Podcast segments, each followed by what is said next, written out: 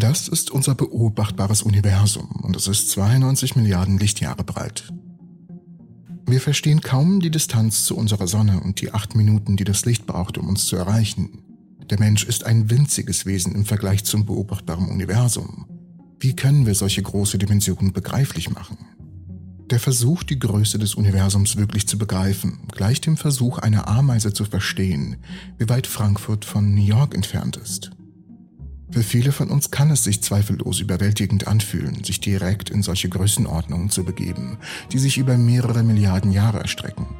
Denk nun mal daran, wie unzugänglich es ist, die Kleinheiten der mikroskopischen, molekularen und subatomaren Welten zu begreifen, die unsere Bestandteile auf immer kleineren Ebenen bewohnen. Wenn du deinen Körper unter dem Mikroskop untersuchen würdest, würdest du feststellen, dass du zu einem großen Teil aus Zellen bestehst biologische Einheiten, die miteinander verbunden sind und sich durch die verschiedenen Systeme bewegen, um eine unzählige Reihe von Lebensprozessen auszuführen. Doch die Zellen selbst, normalerweise nur einige Dutzend bis hundert Mikrometer groß, bestehen ihrerseits aus kleineren Bestandteilen, Organellen, verschiedene Proteine und andere einfache und komplexe Moleküle. Die Moleküle selbst bestehen aus Atomen mit einem Durchmesser von nur 100 Pikometern, während die Atome aus punktförmigen Elektronen bestehen, die um ihre Kerne kreisen, die nur ein Femtometer groß sind. Kerne bestehen aus Protonen und Neutronen, die jeweils aus punktförmigen Quarks und Gluonen bestehen. Wir haben nur sehr wenig, was uns hilft, diese Zahlen oder Größenordnungen zu verstehen, die sich so unglaublich von denen unterscheiden, die wir im Alltag erleben aber für ein Quark ist ein Proton verständlich. Für ein Proton nimmt ein Atom überschaubare Größenordnung ein. Im Vergleich zu einem Atom ist ein Molekül nur ein wenig größer. Für ein Molekül sind Organellen nicht so weit entfernt. Und im Vergleich zu einer Organelle ist eine Zelle nur ein ganz klein wenig größer. Und für eine Zelle ist ein Knochen oder ein Organ zum Greifen nah. Und der menschliche Körper besteht zu einem guten Teil aus diesen Teilen. Um die Größenordnung des Universums zu verstehen, müssen wir uns langsam Stück für Stück nach oben arbeiten. Und einer der bequemsten Wege damit zu beginnen, ist vom Maßstab eines Menschen zum Maßstab des Planeten Erde zu gehen. Menschen sind in der Lage dazu, Berge zu erklimmen. Berge können wir nämlich verstehen und vor allem sehen. Wenn man in ein Flugzeug aufsteigt, kann man Höhen von mehreren Dutzend Kilometern erreichen. An Bord eines Raumschiffs kann man sich über die Erdatmosphäre erheben und dabei Höhen von Hunderten von Kilometern erklimmen. In etwa vergleichbar mit dem, was man von der internationalen Raumstation aus sehen würde. Und je weiter man sich von der Erde entfernt, desto besser kann man sehen, worum es wirklich geht. Es ist eine sich drehende, fast kugelförmige Kugel mit einem Durchmesser von etwa 13.000 Kilometern. Die Erde ist im Vergleich zum Maßstab eines Menschen extrem groß, aber die Menschen haben sich weit genug von der Erde entfernt, um genau diesen Blick zu erhalten und ein Phänomen zu spüren, das als Overview-Effekt bekannt ist.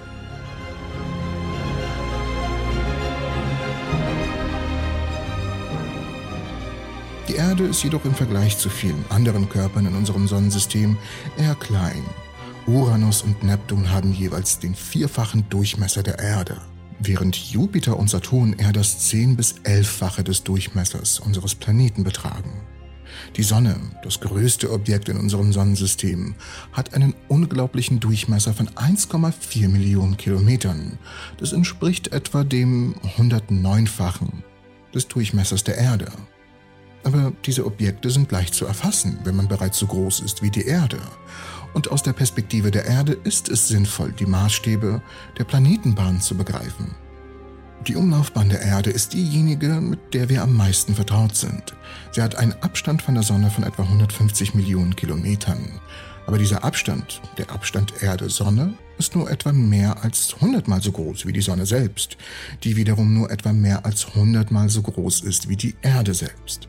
Natürlich ist unsere Sonne nur eine von sehr vielen Sternen in der Milchstraße, so dass der nächste Schritt vom Maßstab der Dinge in unserem Sonnensystem, wie der Erdumlaufbahn, zu den nächstgelegenen Sternen führt.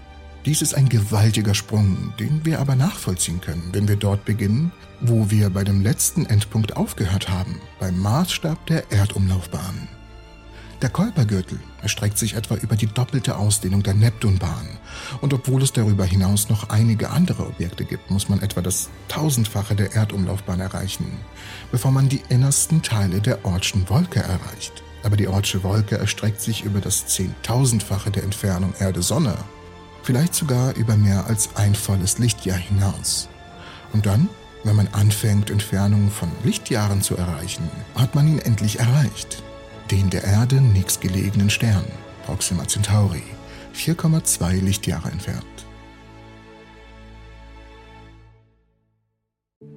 Die Entfernung zwischen den Sternen werden in der Regel in Lichtjahren gemessen und sie summieren sich schnell. In einem Umkreis von 25 Lichtjahren um die Erde gibt es hunderte von Sternen und diese Zahl steigt auf mehr als 10.000 Sterne, wenn man eine Blase in nur 100 Lichtjahren Entfernung um die Erde zieht. In diesem Maßstab fällt allerdings eines auf. Die Richtungen im Weltraum sind komisch. In der einen Richtung gibt es mehr Sterne und in der anderen Richtung gibt es weniger. Man beginnt die Struktur der Milchstraße zu erkennen.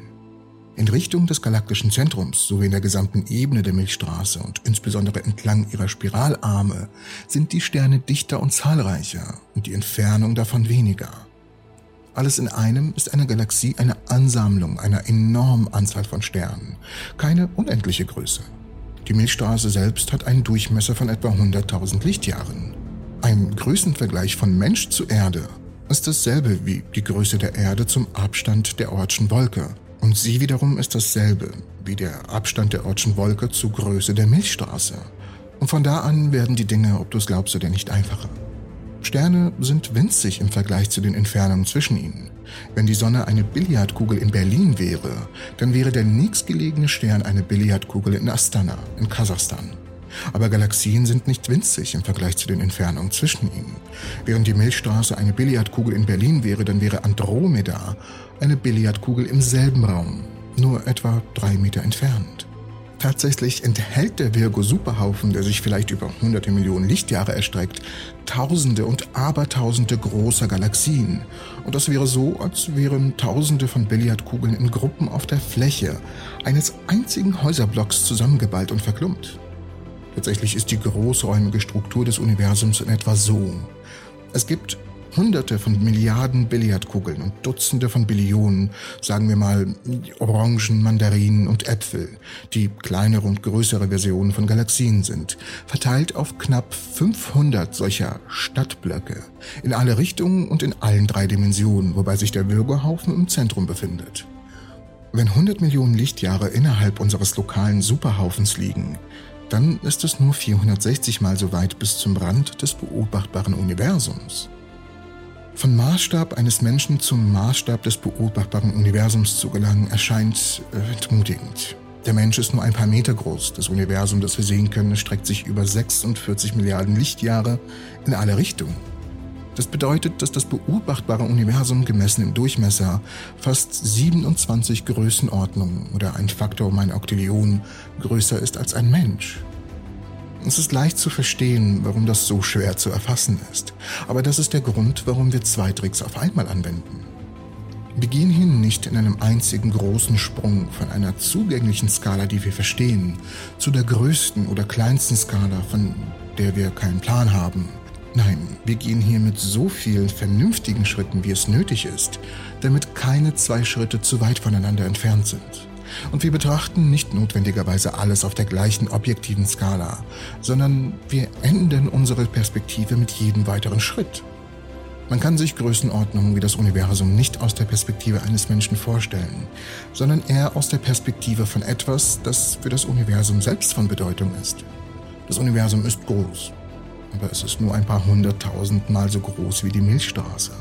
Die Milchstraße ist groß, aber sie ist nur ein paar zehntausend Mal so groß wie der Abstand zwischen zwei typischen Sternen. Der Abstand zwischen zwei beliebigen Sternen ist ziemlich groß, aber nur ein paar hunderttausend Mal so groß wie der Abstand zwischen Erde und Sonne. Und die Entfernung zwischen Erde und Sonne ist nur zehntausend Mal so groß wie die Erde, die endlich eine für den Menschen erreichbare Größe hat. Und wenn man darauf besteht, den Sprung von uns auf die Größe des beobachtbaren Universums zu wagen, kommt man sich leicht unbedeutend vor. Aber wir sind ein Teil vieler bedeutender Dinge, die besser in größeren Maßstäben passen. Wir können uns als Geschöpfe der Erde, als Mitglieder des Sonnensystems, als Teil der Milchstraße, als Bewohner des Universums und als Zuschauer der Entropy betrachten. Und das tun wir, indem wir selbst aus 99% leeren Raums bestehen. Wie ist das überhaupt möglich? Hier erfährt ihr die Antwort. Ich bedanke mich fürs Zusehen und hoffe euch alle in der nächsten Episode der Entropy zu sehen.